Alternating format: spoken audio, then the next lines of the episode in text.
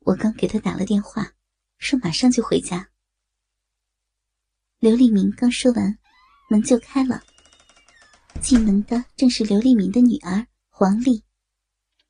丽丽啊，快进来，这两位警官是来调查我们那个案件的。刘立明招呼黄丽坐下。警官，案件现在怎么样了？这些天我和我妈都好害怕呀，每天回家都害怕家里又被偷了。黄丽焦急的对曲小曼说道。黄小姐，你别急，破案需要时间的。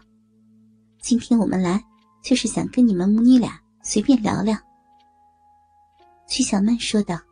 “嗯，行，需要了解什么你就直接问，我和我妈一定会好好配合你们的。”黄小姐，你和你妈妈在案发之前一起去过什么地方吗？呃，我指的地方是。能够让周围的人清晰的看见你们胸部的地方。啊，这怎么说嘛？呃，呃，去过，嗯，大概案发前三天，我和我妈去泡过温泉，这个算吗？黄丽边说，便看了一眼身边的妈妈刘丽敏。当然了，那你们好好的回忆一下。当时有没有什么可疑的事情发生？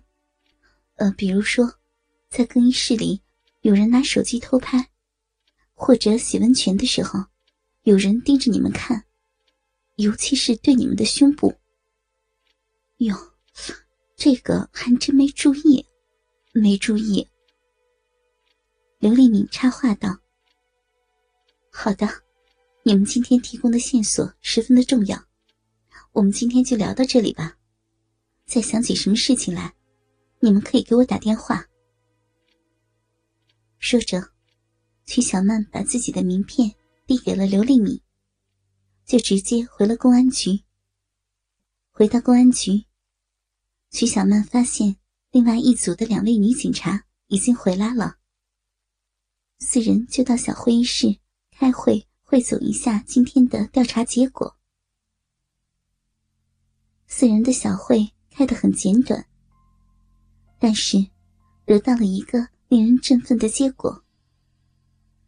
今天走访的受害人，居然有三对母女在案发之前去过同一家温泉洗浴中心。这个线索让曲小曼感觉到，正是这个案件的突破点。快到下班的时间。曲小曼让另外三个女警下班了，因为她有一件重要的事情要做，就是要走访这家温泉洗浴中心。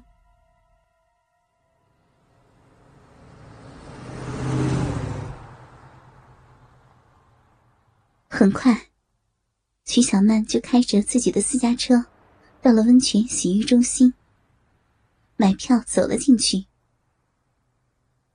客人十分的多，徐小曼没有马上去领浴袍和泳衣去更衣室，而是直接走进了温泉区，找了个角落坐了下来，细心的观察着正在泡温泉的男男女女。客人很多，都在温泉池里嬉戏着。此刻，曲小曼十分纳闷，犯罪嫌疑人。怎么能够确定目标呢？尤其是母女关系，这样不是熟人根本就不会了解的目标。突然，一个女孩的喊声传入曲小曼的耳中：“ 妈，快来这边呀！这个池子里泡的好舒服。”曲小曼看见一个年约二十左右的女孩，正穿着比基尼泳衣。对着远处一个中年妇女，大力的挥着手。这孩子，妈来了。曲小曼看见一个身材丰满的熟妇跑了过来，可能是胸前的奶子过于肥大，跑起来，大奶子不停的抖动。吸引旁边的男人纷纷侧目。看见这母女俩进了温泉池，曲小曼马上去更衣室，换上了一套稍微保守点的连体泳衣，也进了池子，就在那对母女的身边泡了起来。啊，妈，真是好舒服呀！如果每天下班了都能过来泡泡温泉，那该多爽！女孩对妈妈说道。哎呦，咱家哪里消费得起啊？这次来还是托了你爸爸的福呢。他们公司发的温泉票。叔父说道：“妈，我就说你穿这件泳衣好看吧，你都没注意。你刚才跑过来的时候，好多男人盯着你的奶子看呢。跑步的时候啊，你那大奶子一抖一抖的。”真是迷人呐！哎呦，都害羞死了。这有什么可害羞的吗？证明我的妈妈有魅力，奶子够大，那些男人才会盯着看呢。女孩丝毫不介意周围的男人对自己妈妈的意淫，反而还有些小得意。你呀，从哪里学的这些粗话？很大奶子！不许这样说粗话，知道吗，女儿？妈，咱们平时不都这么说的？这算什么粗话吗？妈，你的奶子可真大。女孩说着，隔着泳衣抚摸了一把自己妈妈的大奶子。哇，现在的小女孩都这么不害臊吗？曲小曼边看着这母女俩的嬉戏，边想到：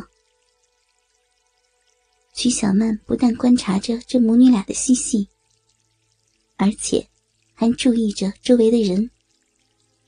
职业的敏感告诉她，这次连环盗窃女性贴身衣物案件的犯罪嫌疑人，就在自己的身边某个角落，偷偷观察着这对母女花。过了好一阵子，这对母女花也泡完温泉去淋浴了。曲小曼也跟着他们俩进了淋浴间。哇，这身材可真好！曲小曼边冲洗着自己的身体，边看着身边的母女俩。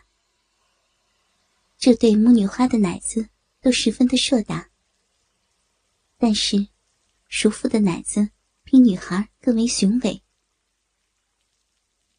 曲小曼洗完了澡，又在更衣室里观察了一阵。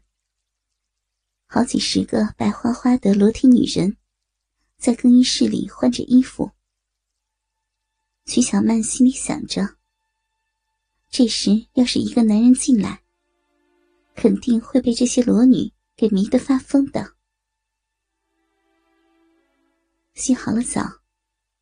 曲小曼见没有什么线索，就驱车返回公安局了。但是，他相信自己的判断，那个犯罪嫌疑人一定藏身在这个温泉洗浴中心里。令曲小曼意想不到的是，自己刚回到公安局，没有休息一会儿，就接到了一起强奸案的报警。徐小曼赶紧叫来李思琪，赶去现场。